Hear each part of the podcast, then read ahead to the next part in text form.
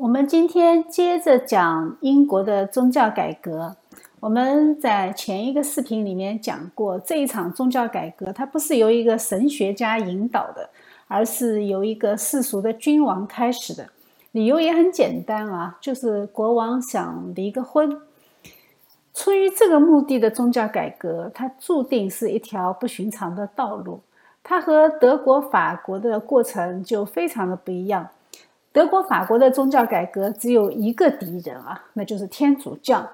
但是英国的宗教改革就非常的不同，有最大程度的国家层面的反复，就是因为它的敌人不仅仅是天主教。天主教在这一场改革中，它只是一个工具，更多的是信仰夹杂着一些私人的恩怨啊，一些私仇，并且也裹挟了很多的无辜者。我们今天就来看一看这位最具有争议的英国君王亨利八世所引导的宗教改革。我们前面几节课呢讲过加尔文主义啊，以改革中长老会神学为核心的加尔文主义，它是一叶开五花啊，它催生了英格兰、苏格兰、瑞士、美国、荷兰这五个现代化的国家。加尔文他不仅仅是一个神学家，他在教会的治理方面，他也有非常强烈的共和主义的倾向。我们看到英格兰、苏格兰都是加尔文主义的，对吧？但是这是在宗教改革之后将近一百年的事情了啊。呃，刚开始的时候，至少英格兰不是这样的。英格兰的宗教改革刚开始的时候，它是最最不像加尔文主义的，它甚至连路德宗也谈不上。它就是一个天主教的英国本地版，就换了一个最高领袖，其他都是一模一样的啊，和天主教一模一样。这种状态呢，一直要持续到亨利八世的去世才开始有所改变。也正是因为这场改革进行的不彻底，所以呢，在接下来的一百年时间里，也就是在一五六零年到一六六零年之间啊。这里就会产生一个非常轰轰烈烈的一个运动，就是清教徒运动。清教徒运动呢，就继续推进改革。所以后来我们看到，在更正教中会出现宗派主义和分离主义啊。这个时候，其实清教徒的改革，它才是关于神学和教会的改革。神不断的在这一块土地上做他的带领，把这个改革推向深处啊。这里我们都能看到是神的作为。在这个阶段当中，英国议会他就获得了和英王平等的地位。我们知道，在宗教改革刚刚开始的时候，我们前面两节课讲过，君王是占主要地位的。因为玫瑰战争以后，贵族的势力很衰微，所以君王是非常强势的。但是到了清教徒改革运动结束的时候，君王已经没有什么特别的权利了。王在法下，这个时候就真正的做到了。其实签约的时候是约翰王那个时候就签下了那个大宪章，那个时候理论上王就在法下了。但是呢，通过这么多年的实践啊，通过了三五百年的实践，最终，呃，在那个光荣革命以后，在君主立宪确立以后，呃，君王真正的才服在法下。所以，这个就是英国和大陆国家非常非常不一样的地方，而且这一切都是靠宗教改革运动来实现的。所以，清教徒运动它不仅影响了英国和美国，它还随着大英帝国的殖民扩张影响到整个世界。英国的宗教改革我们会分两部分来讲。今天呢，我们讲都铎王朝的部分；下一节课呢，我们讲分离主义，也就是清教徒运动。在这个过程中，法国和德国的宗教战争，我们就暂时先放在一边啊。虽然他们在时间上是有重叠的，但是我们不得不分开来表述。我们先将英国改革一口气说下去啊，这样省得大家忘掉，这样能保持它的连续性，也更加方便大家的理解。我们今天讲第一阶段，就是在亨利八世领导下的圣公会改革。在这个阶段，主要是英格兰国王和教皇他们争权斗争啊。英国国教呢由此而产生。圣公会的改革，它主要是一场政治的变革，它不是一场宗教的变革。英格兰其实它很早就被基督化了，在公元的六百六十四年啊，在罗马天主教占据了统治地位的时候呢，那个时候罗马就派出大主教奥古斯丁，呃，到英国去传教，并且建立了坎特伯雷大教堂。呃，但是因为地理因素，罗马教会在英格兰的影响其实是非常有限的。我们知道要跨个海峡嘛。所以呢，国王虽然是支持教皇的啊，比如说像十字军东征啊什么的，英国的国王都会率呃率兵去亲征，但是他毕竟和法王、德王还是有很大的不同啊。教皇的影响力其实是很难漂洋过海啊，毕竟那个时候交通状况和信息传递和现在是非常不一样的啊，那个时候非常的不方便，所以这种教皇。比较弱势的情况下，才会有十四世纪的威克里夫，当时的宗教改革的先驱啊，在他的教导和后来接下来的罗拉德运动里面，才会为英格兰和罗马最终的分裂做了一些前期的准备工作。亨利七世呢，是都铎王朝的第一任君王。从一四八五年到一六零三年，英格兰都是在都铎王朝的统治下啊，他就建立了一个非常坚固的国家政权。他拥有非常强大的军事政治力量，他完全可以对抗罗马。这个也是这场改革的前提条件。他要是不那么强势的话呢，他是没有办法和天主教对抗的。所以这一场改革，它首先是政治的，而不是宗教的。这是我们上一节课的内容。我们上一节课也提到过啊，亨利七世为了给儿子攀上一个好亲家，然后呢，他就攀上了阿拉贡的凯瑟琳。阿拉贡的凯瑟琳是西班牙的公主啊，她的娘家非常有势力。但是二十四年的婚姻里面呢，她怀孕了六次，最后她只剩下女儿玛丽，其他的都夭折。当时的情势呢，对他非常的不利啊，因为亨利害怕女性继承王位呢，会引发第二次玫瑰战争。呃，他圣经又没读好啊，他误读了立位记，而且他的基因也是有问题的啊，他的几任太太都是头胎能够存活，后面几胎就全部都是夭折或者死胎。现在的遗传学家分析过啊，说他可能带有凯尔抗体。导致新生儿溶血症。那如果真的是这样的话呢？那真的就是上帝的计划了啊！到一五二五年的时候呢，亨利就认定凯瑟琳不可能再为他生下男性的继承人，因为凯瑟琳比亨利八世要大六岁啊，所以呢，他就和凯瑟琳的一个士官，呃，那个安妮·柏林就发生了婚外情。这些剧情呢和言情剧其实差不了多少，就是小三怀孕了，男主很着急。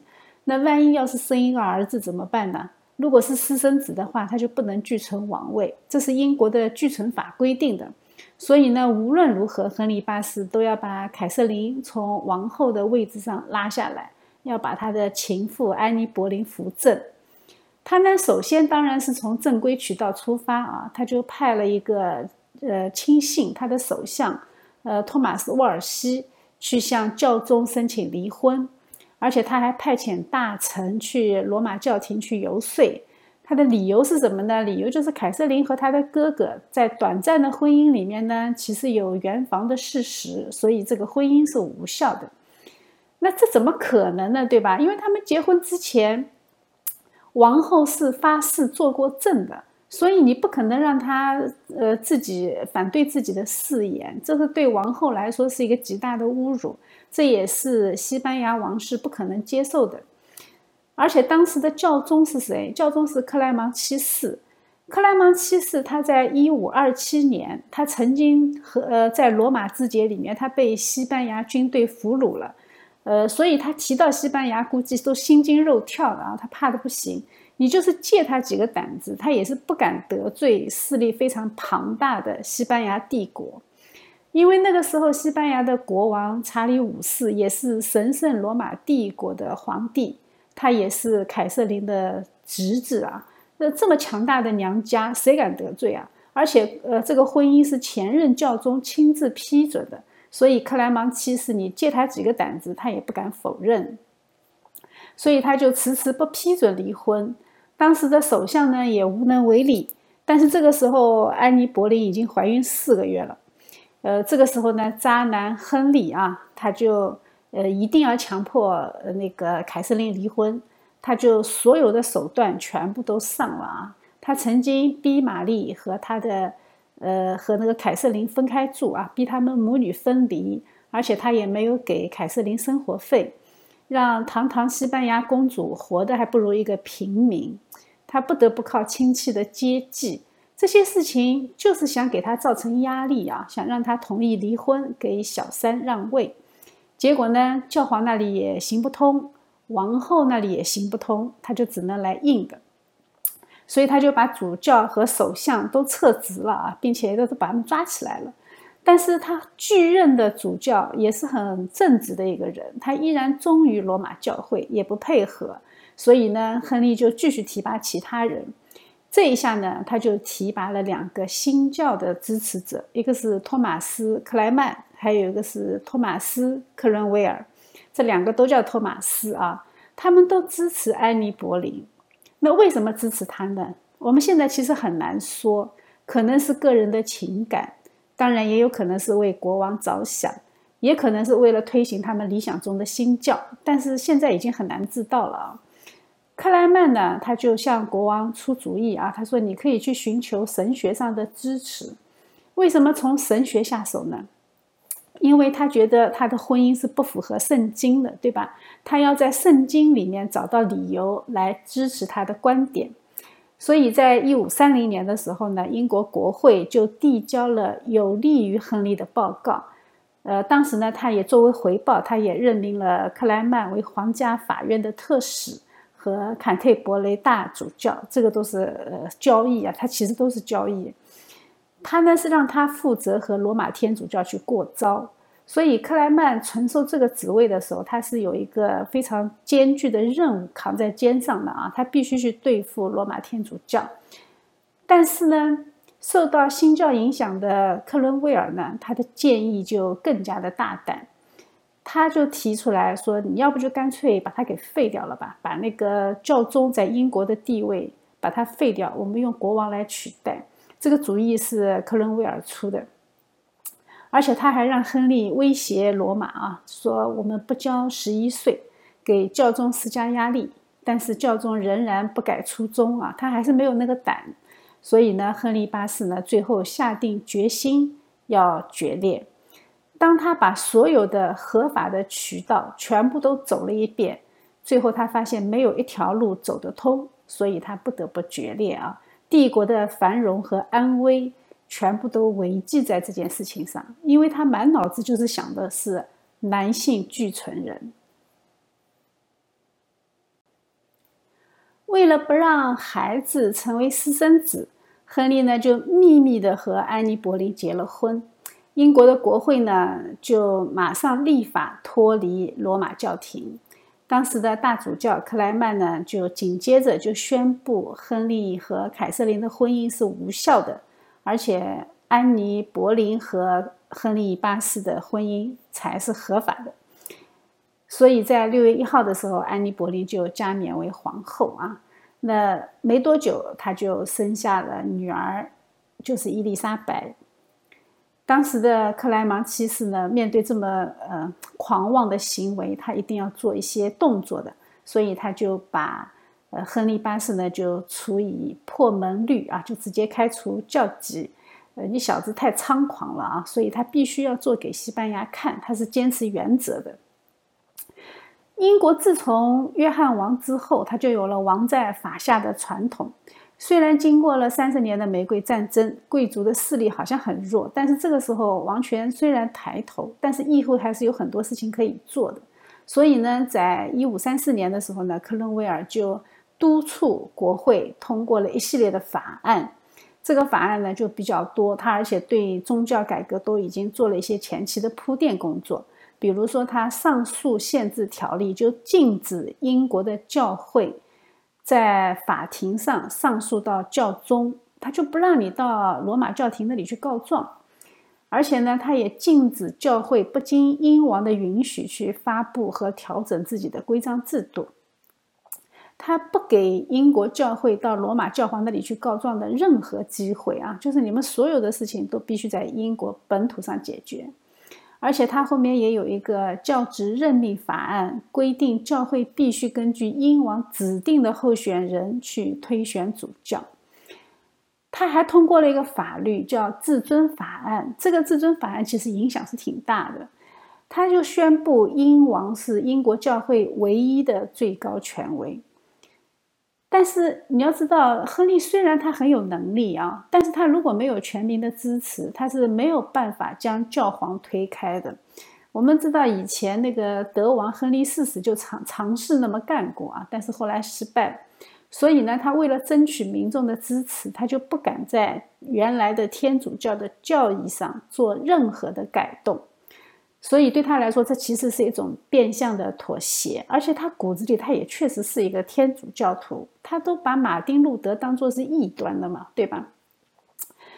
但是宫廷里面的天主教徒和那些呃大臣啊，他们和国王其实是有相同的看法的。他们都深深的相信，不管国王怎么改革，反正他们依然是骨子里的忠实的天主教徒。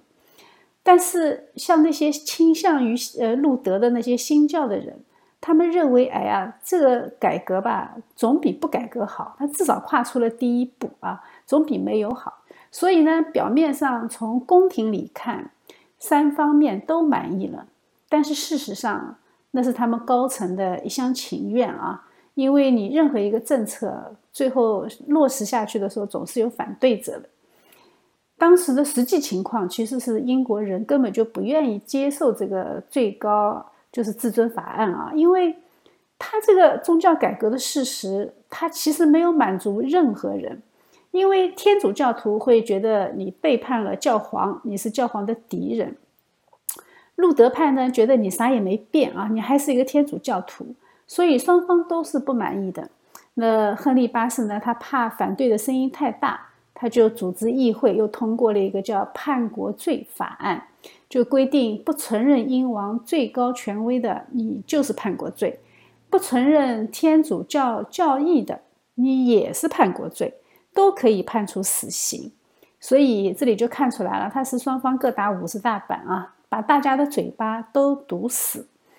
根据这一项法案呢，就是凡是接受天主教以外的那些教义的，全部都是异端；凡是不遵守国王是教会最高元首的，你就是叛国。这就是这个法案啊。当然，也是这个法案里面，它取消了教宗的现金啊，就彻底上在经济上和罗马脱钩了。在叛国和异端法案下，很多人被处死啊。当时有很多修道士们，他不愿意承认国王是教会元首，他们还是忠于罗马教会，所以呢，就很多都被杀了。当时的殉道者里面有两位非常非常有名望的人啊，一个是菲舍尔主教，一个是摩尔多马爵士啊。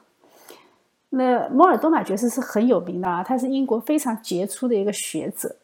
他们都是因为拒绝宣誓接受最高法治的那个，就是那个至尊法案啊，所以他拒绝接受最呃至尊法案，所以他们都被杀掉了。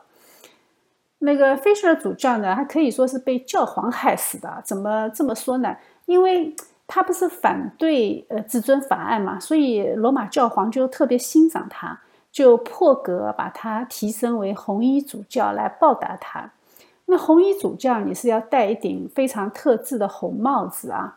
当时的英王亨利八世就非常的生气，他就把菲舍尔主教砍头，然后说：“你把他的头送到罗马，给他去戴红帽子。”所以这位六十七岁的老主教啊，真的很惨，被砍头而死。当时的呃摩尔多马爵士呢，他是一个非常忠心的天主教徒。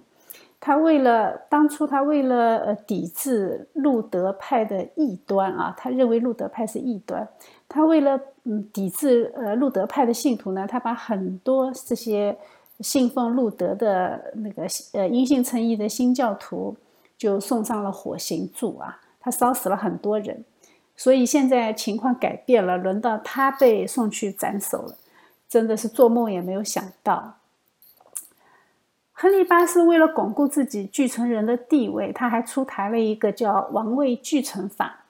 他把呃玛丽贬为私生女啊，他指定伊丽莎白将来继承王位。他这个就是怕天主教的反扑，所以英国的教会就从这个时候开始变为圣公会啊。呃，我们后来又把它叫做英国国教。这个改革是最不彻底的啊！他只是他的目的只是想合法化亨利和安妮的婚姻，但是很遗憾的是，安妮·柏林在生下女儿伊丽莎白以后呢，她三次的怀孕全部都宣告失败，两次流产，一次死产，这个呢就严重打击了亨利寻求男性继承人的希望。那我们知道了，亨利八世还是一个有点渣的渣男啊。他后来又看上了一个比较漂亮的女人，就是简西摩。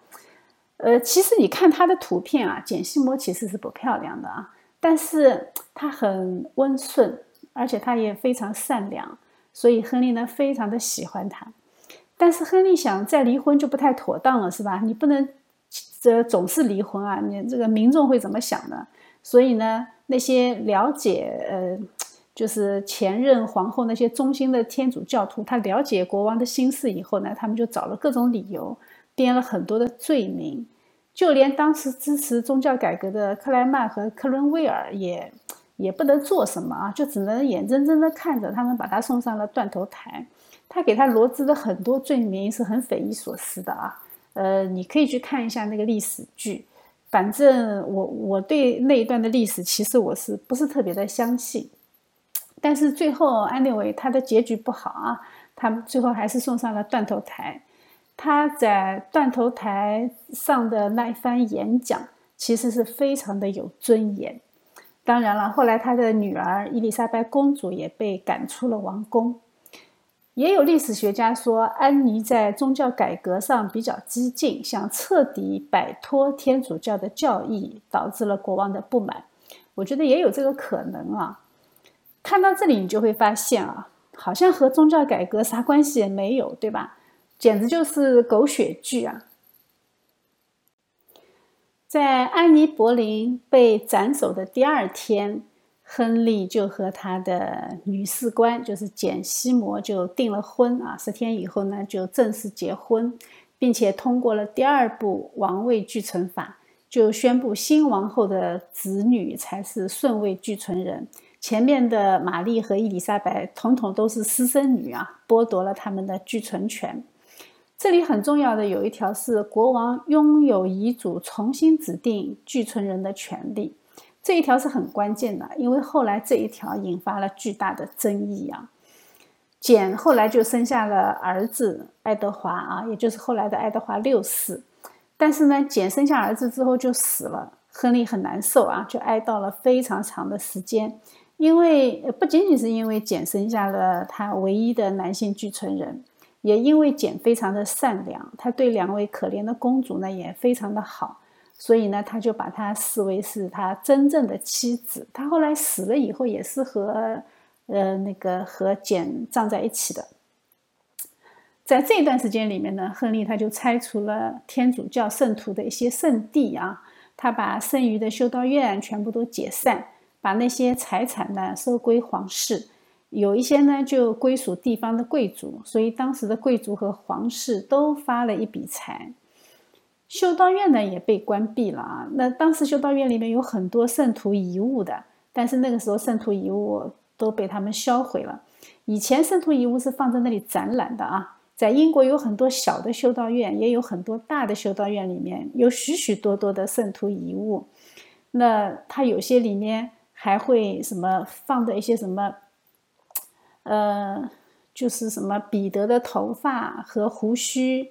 呃，什么打过斯蒂凡的石头，还有多马的骨头，什么马勒古的耳朵，反正这种还有一个什么呃钉耶稣的十字架的一个塑像，说那个像头会动啊，然后眼珠也会溜，然后嘴唇也会动，还会流眼泪。后来等到被毁坏的时候，才发现，哎，里面都是一些机关啊，都是假的。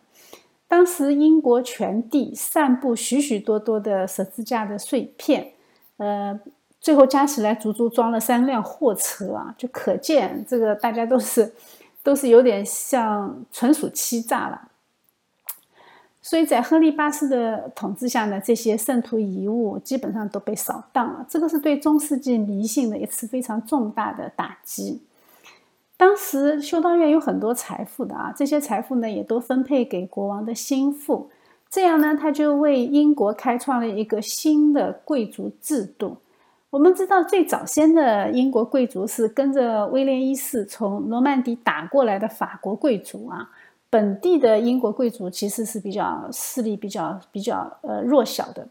后来到了玫瑰战争以后呢，贵族的数量就少了很多。但是这个时候呢，他就增加了很多新的贵族，而且都是忠于国王的那些人。这批人后来对王室的复辟起到了很大的作用，他们可以和议会抗衡。我们就呃，接下去我们会看到王室的复辟啊，我们就知道啊，那批力量就是这个时候积累下来的。呃，一直到亨利八世在位的末期，英国呃都还不是一个新教的国家。我们只能说，在英国和在伦敦啊，在伦敦和英国的东南部，可能有呃属于路德派的比较多。英国的西部和北部呢，基本上都是天主教。几乎占到全国人口的四分之三。还有一个很重要的变动，就是他为了对付天主教的残余势力的复辟，他通过了一个法案。这个法案就是把修道院和隐修院在英国上议院的席位全部取消，因为这个时候修道院全部都解散了嘛，那他们在上议院的那些席位就没有了。他只有教会的大主教和主教能够保留席位。这这个导致了一个很严重的后果，就是上议院的神职议员的席位首次少于世俗的议员。这一点他真的是没有想到，会为他的后世子孙造成非常大的困扰。人的小聪明啊，都是在看一时的利益啊，长时间的影响人是估计不到的。这一点在英国的宗教改革上表现的特别明显，这就是一个例子。神职人员的席位少于世俗议员，那议员才有足够的选票。后来杀了查理一世，因为他完全没有制约的力量了嘛。反对死刑的保守派力量始终是出于信仰的，出于教会的。呃，而且还有那个至尊法案也是这样的。我们后来会看到，这些人的小聪明，最后全部会打在自己的脸上。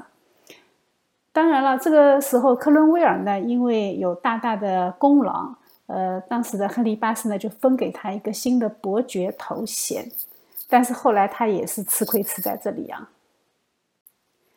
为了让亨利继续有一个比较好的男性继承人，那托马斯·克伦威尔呢，他就要给他推荐新娘，对吧？要继续给他做介绍，他就推荐了克里维斯的安妮。她呢是神圣罗马帝国克里维斯公爵的姐姐啊。那克伦威尔推荐她是有目的的，因为他哥哥是信奉新教的。当时亨利要对抗罗马教廷，所以他非常需要这个重要的盟友，所以他们就送了安妮的画像啊，画得很漂亮。朝臣呢也那拼命的赞美啊，说长得很很好看。那亨利就很高兴，那就同意结婚。但是等到真人抵达英国以后呢，亨利八世对他的外表呃非常非常的失望，他还是挺看颜值的啊，呃说他脸上的痘痕都完全没有画出来，据说亨利八世还给他私下取了外号。呃，虽然协议已经定下来了，那两个人还是结了婚，但是他们婚后从来没有睡过一间呃同一个房间。后来呢，因为他的哥哥是信奉新教的嘛。就和神圣罗马帝国的皇帝就斗起来了。查理五世那个时候收拾完法王，收拾完奥斯曼，他就有空来收拾新教徒了，所以他眼看就要打起来了。亨利本来是想给自己拉个盟友，对吧？但是他呢又实在不想去夹在中间，给自己找一个西班牙这么强大的敌人。特别是第一任老婆的梁子已经结下了，还没解开啊！他实在是不想在这个时候得罪西班牙，所以呢，他就想和这个皇后想离婚。但是王后呢也很识时务啊，他就声称两个人从来就没有圆过房，他只是每晚到他的额头上亲吻一下，来道个晚安。而且他曾经呢，好像和另外欧洲另外一个贵族曾经订过婚。所以呢，这一桩婚姻就被宣布无效，他就被授予国王的好妹妹这么一个荣誉头衔，还送给他柏林家族的一个城堡。但是这个介绍人就比较惨啊，克伦威尔就失宠了，被剥夺了财产，也被判了死刑。这个历史真的是很讽刺啊！他因为立王后而上去的，也因为立王后而丧命的。这个安妮她从来没有被加冕为王后啊。虽然亨利死的时候她依然还在世，她是亨利六个妻子中最后一个离世的。我们由此可以看出，亨利的宗教改革他是彻底的机会主义啊，他根本就无心改革，他从骨子里面就是一个不服从教皇管辖的天主教徒。但是神会使用罪人。办大事啊，就特别能体会英国的宗教改革上，能够特别体会到这一点。没有人能够预测到它的走向，只有神知道。就在克伦威尔被斩首的当天啊，亨利就迎娶了安妮·柏林的表妹凯瑟琳·霍华德，就是他第二任老婆的表妹啊。呃，亨利八世对这个呃新王后其实是挺满意的。但是因为他当时过度肥胖嘛，所以他好像还有腿疾啊，腿上还生了什么严重的感染，所以呢，他几乎没有什么时间和王后在一起。当时的凯瑟琳呢，就发生了一些婚外情。当时的王后霍华德家族是天主教信仰，所以托马斯克莱曼这些大臣啊，就非常的不喜欢王后一家人。就把王后的那些不检点的行为，就向亨利打小报告。国王起初是不相信的，但是呃，克莱曼他们有非常强有力的证据。关键是凯瑟琳自己后来也承认了，那就根据后来通过的剥夺公民权法，他就被处死。他处死的时候才二十二岁啊。那天主教的王后被判叛国罪啊，这个让很多天主教徒都改信了新教。这个影响是很大的，就像苏格兰一样啊。所以民众既然对新教都产生了好感，那亨利八世呢也就顺应了民意啊。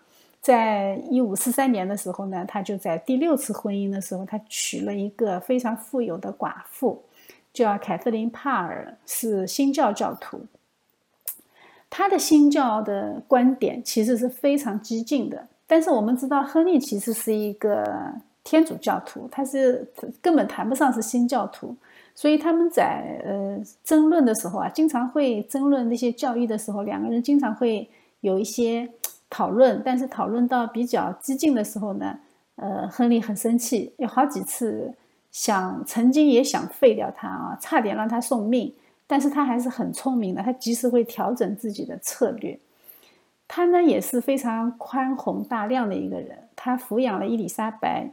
伊丽莎白前面是受克莱曼的教育，后来呢又和这个新教王后住在一起，所以呢伊丽莎白的新教信仰是非常坚定的。也是在这位王后的影响之下，亨利和他两个女儿和解了啊，和玛丽和伊丽莎白都和解。而且呢，在一五四四年的时候，国会通过了第三部王位继承法，重新赋予他们仅次于爱德华王子的王位继承权。但是他们还是把他当做私生子啊。亨利这个时候他获得了授权，就是用遗嘱重新设立继承人这一条，我们知道后面会很重要的啊。呃，根据后来的史学家他们统计啊，说从一五一三年到一五四七年之间，亨利八世一共处决了七万两千名政治犯，是七万两千个啊，不是一个小数字。我们知道，西班牙宗教裁判所，就非常非常臭名昭著的，对吧？他们一共处决了多少异教徒？一百个左右啊，连血腥玛丽的三分之一都不到。但是他的名声是特别特别臭的啊，可见西方的主流左派历史学家都是一批怎么样的货色。说到这里呢，亨利八世的改革差不多就停止了，他的目的完全达到了，他只是想在政治和经济上独立于罗马。让他建立一个英国公教来取代罗马天主教会。早期的圣公会改革，它引起的三个主要的变化，就是废弃了修道主义，摆脱了教皇的权威，把国王塑成权威啊，呃，并且他在英格兰教会里面开始全面使用英文圣经。到亨利四世的时候，英国的教会就已经是一个国家教会了，他以国王为元首。但是他采用天主教的教义，除了外壳变了，其他都没有变。亨利八世去世以后，按照继承法，他唯一的儿子爱德华六世继位。从这个时候开始，英格兰才进行神学改革。爱德华登基的时候才九岁，所以当时他的舅舅是一个新教徒，是当时被任命为摄政王。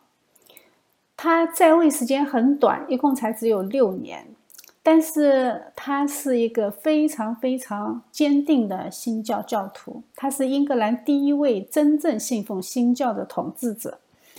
但是因为他直到过世他都没有成年，所以英国内政在他的统治期间都是由摄政议会管理的，先后有两位摄政王都是新教教徒。他在统治的时候，我们知道欧洲的白银输入引起的价格革命，这个时候就已经烧到了这个岛上。英格兰那个时候饱受经济问题和社会动荡的问题，所以在一五四九年左右呢，就爆发了暴动和叛乱。我们知道社会动荡非常容易引起民众的思辨，在这种情况之下，新教的教义就特别容易在民间快速的发展。当时的摄政政府和议会呢，就联手修改圣公会的教义，就把它改成了新教的教义，废除了弥撒和神职人员的独身制度，并且很重要的一点，他在英格兰开始征兵，实施义务役啊。这次的改革是由坎特伯雷大主教托马斯克莱曼设计的。这个义务兵役啊是非常重要的一点，他就摆脱了原来原始的，呃封建的兵役制度。这样的话呢，对后来强化英国的海军有重要的意义。爱德华六世呢，不要看他年纪小，也不要看他执政的时间短，他是一个非常坚定的新教教徒。有很多重要的事情都是发生在他执政的期间。在一五四七年呢，议会颁布了一项法案啊，就是在圣餐仪式中可以让平信徒可以持圣杯。并且他也废除了天主教的异端法，废除了六条款。到了四九年的时候呢，教会就开始采用托马斯克莱曼所编的公祷书，礼拜的时候就用英语而不是用拉丁语。当时他们就鼓励老百姓去读圣经，并且经常在礼拜的时候呢有会众参与。公祷书的第二版，它的定位就更加倾向于新教了啊，并且带有大量的加尔文主义的色彩。我们知道那个公祷书，它到现在依然是被圣公会使用的。它只是做了一些非常小的改动。到一五五三年的时候，四十二条就被拟定了，成为圣公会的信经。我们前几节课提到过的那个苏格兰的诺克斯，他当时就在呃英格兰在避难，所以他也帮助起草了这一些信条。他那个时候就是为了逃避苏格兰的逼迫嘛。但是后来我们知道，在血腥玛丽上台的时候，他又跑去了日内瓦避难，在那里接触了加尔文主义。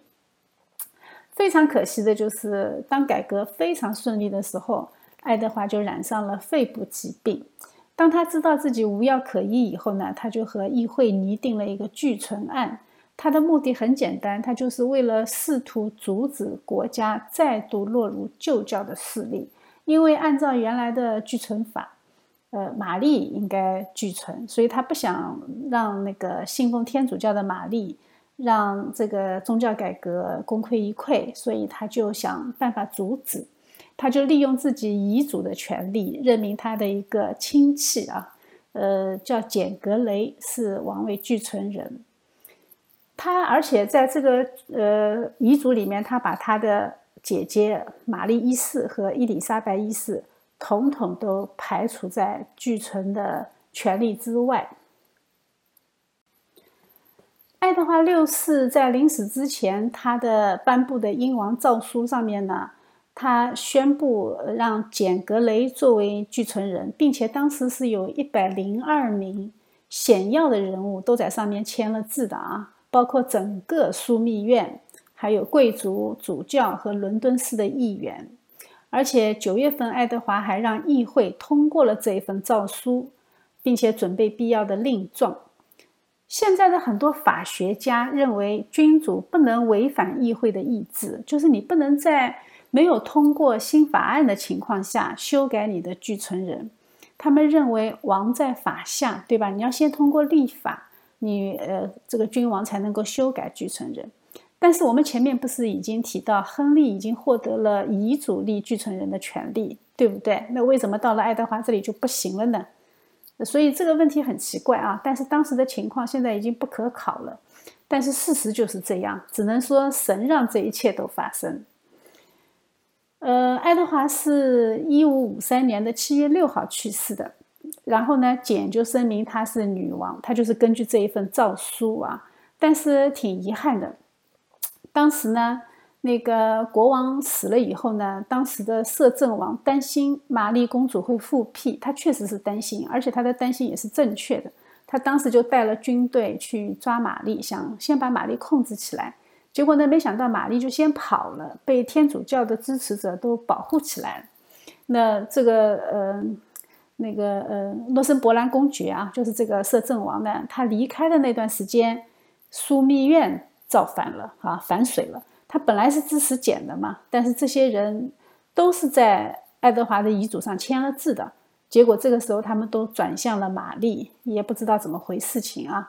在七月十九号的时候，枢密院就宣布玛丽是呃女王。当时的民众呢就欢就欢腾支持啊。我们知道民众是最靠不住的，新教的努力就这么失败了啊。简只做了九天的女王，最后还被送上了断头台啊。他其实挺无辜的，他后来呃给他的罪名是叛国罪，那也不知道他判的是哪一国啊。接下去呢，玛丽都铎继承了王位以后呢，就开始了他全面的反攻。他当然是恨新教徒的，都是你们搞得他和母亲见不了面，搞到他成为私生子，搞得他整天活得提心吊胆。这下他终于扬眉吐气了啊！他一上来就在非常短的时间里面复辟了罗马天主教。他和罗马天主教的感情一向来是挺好的，一方面这是他母亲的宗教，也是他的宗教；另外一方面呢。那天主教简直就是他家的，对吧？我们知道那个神圣罗马帝国的皇帝就是天主教的守卫者、守护者查理五世，是他大表哥，对吧？所以他最艰难的岁月里面，是信仰给了他支持下去的勇气和信心，所以他当然是对天主教坚信不疑的。玛丽多铎呢？他试图使英格兰重新回到他父亲在位时的那个局面，想恢复教皇的权威，所以他在议会方面也取得了一定的成果。但是他却迫害了很多的新教徒。他当时杀害了三位新教的领袖，其中也包括了托马斯·克莱曼。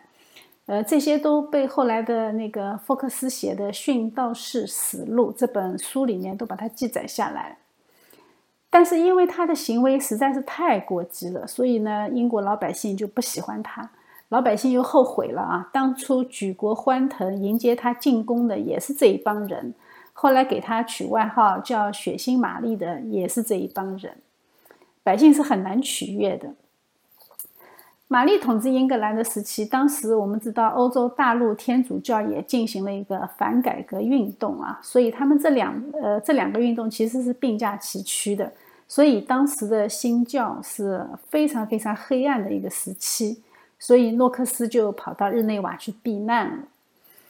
玛丽之所以能够在这么短的时间里面对新教产生如此重大的打击，这个就要感谢他爸爸啊，当初为了宗教改革而通过的至尊法案。至尊法案说什么？君王有最高的权利，所以当时没有任何可以制约他的行为。这也让新教徒看到这个法案的危害性啊。所以，任何人间的智慧，它都是一把两刃的剑啊，都是双刃剑。后来，所以才后来，英国议会会想尽一切办法要把君王的权力拿掉。他就是因为看到了这个危害性，权力太大了，那国王疯起来了，没人管得了，对吧？所以，君主立宪就是按照这个教训来设计的。没有代价，人是看不到这些漏洞的啊。我们知道，人的自作聪明。最终都是会一巴掌拍回到自己脸上的。要不是神及时出手，让他只短短的统治了五年就死了，英国的衰弱是必然的。为什么这么说呢？因为英国的地理位置实在是太特殊了。在这里呀，新教思想一旦灭绝，作为一个岛国的英格兰，他想要复兴，就肯定没有像欧洲大陆这么容易。因为你外面的势力很少能够影响到这里，也无法提供太多的帮助。毕竟英国王室的权力这个时候已经太大了，所以上帝必须要在这个时候出手，before it's too late。所以说嘛，就是人算不如神算啊！神最后还是将英格兰交到了新教的手里。玛丽死了以后呢，她的妹妹伊丽莎白一世继承了王位。他妈安就是安妮·柏林，是被天主教徒罗织罪名去砍的头，对吧？当时的天主教皇也曾经拒绝批准他妈和亨利八世结婚，所以他对天主教肯定是没有好感的。而且他是受的是加尔文派的主教胡珀尔的培训，当时克莱曼也是他的老师，所以他的两任老师都是新教徒。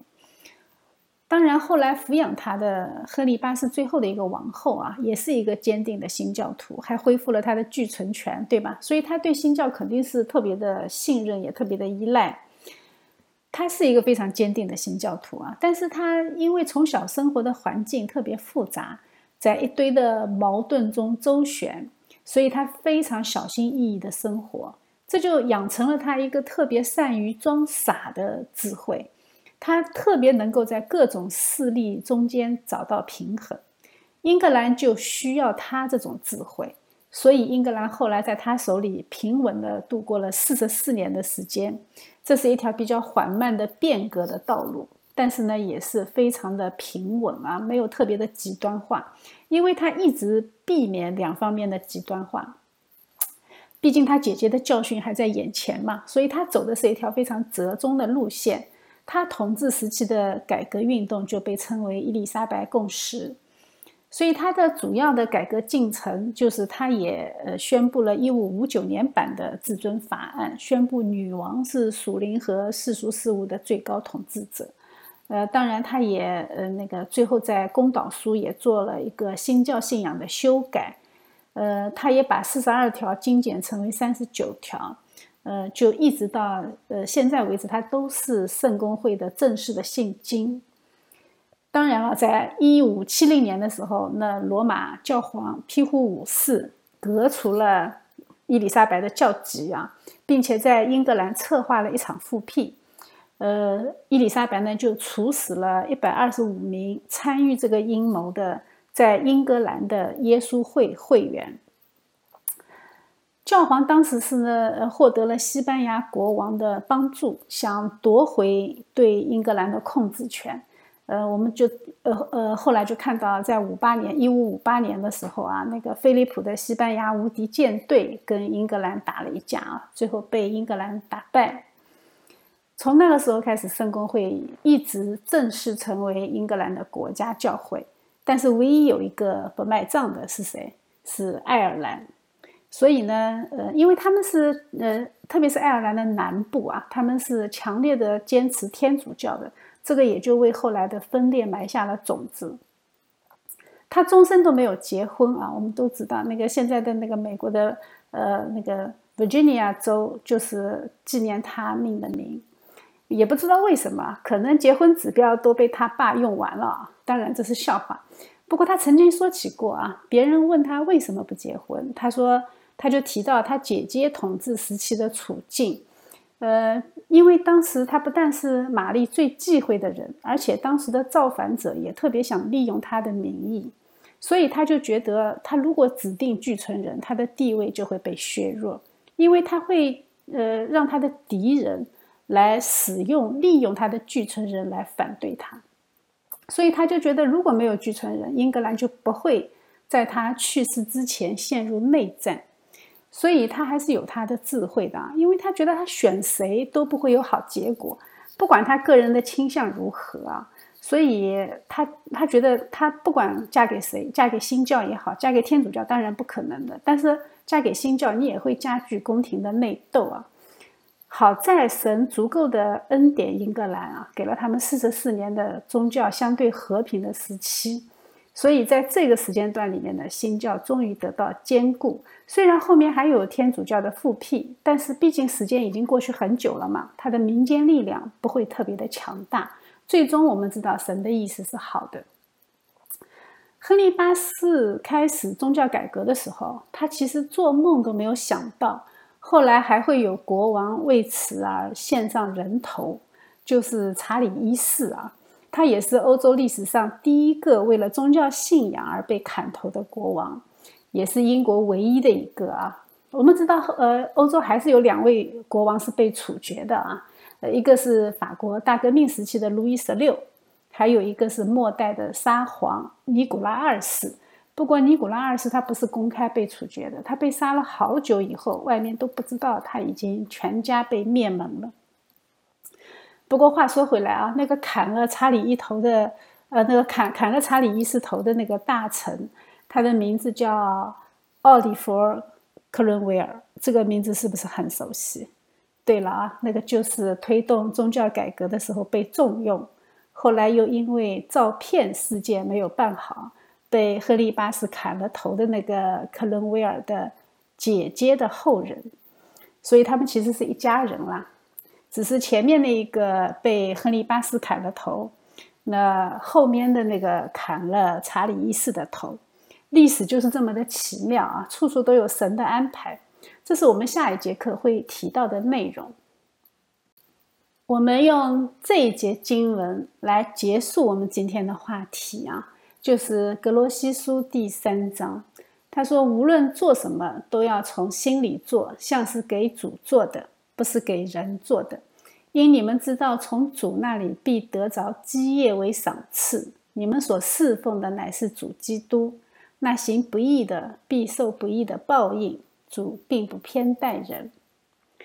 我们看宗教改革的历史，特别容易问一个问题，就是他们这样做值得吗？看起来好像他们干的事情都是非常不宽容的。那我们就要想。如果神的教义都不值得你去探究，不值得你去坚持，那你生命中还有什么是值得你去追求的？我们现代人看起来好像有太多东西值得追求了，对吧？抖音上就有很多可以追的主播，对不对？但是对那个时代的人来说不是这样的。虽然有各种各样的利益纠缠在里面，但是他们始终是信神的人。无神论者在那个时候市场还不大啊。呃，为教义争论，为上帝献身，是他们能够想到的最荣耀的死法。有信仰的人对待死亡的看法是不一样的啊！以后我们会看到查理一世砍头大会，我们就会知道，他当时一脸轻松啊，好像是去看别人砍头一样的。这在我们现在的人看起来是非常非常不能理解的。他们那个时候生活在基督教的穹顶之下。他们的生活质量其实没有现在那么高，他们一辈子的苦难，只为了能够荣耀的死去，可以上天堂和神同在。这种思想我们现在是没有的啊！启蒙主义和自由主义之后，好死不如赖活着才是人间主流。所以，我们面对这种问题，我们是得不到令人满意的回答的，因为我们现在这个世界，就是恰恰连神的话。都不值得去坚持了。所以我们才会在社会各个领域全面的败坏面前束手无策，眼睁睁的看着各种反神的法案一个一个的通过啊！其实我们人心已经失丧很久了。好在神说：“那行不义的必受不义的报应，主不偏待人。”这是神给我们最好的安慰，也是我们最终极的盼望。我们感谢神。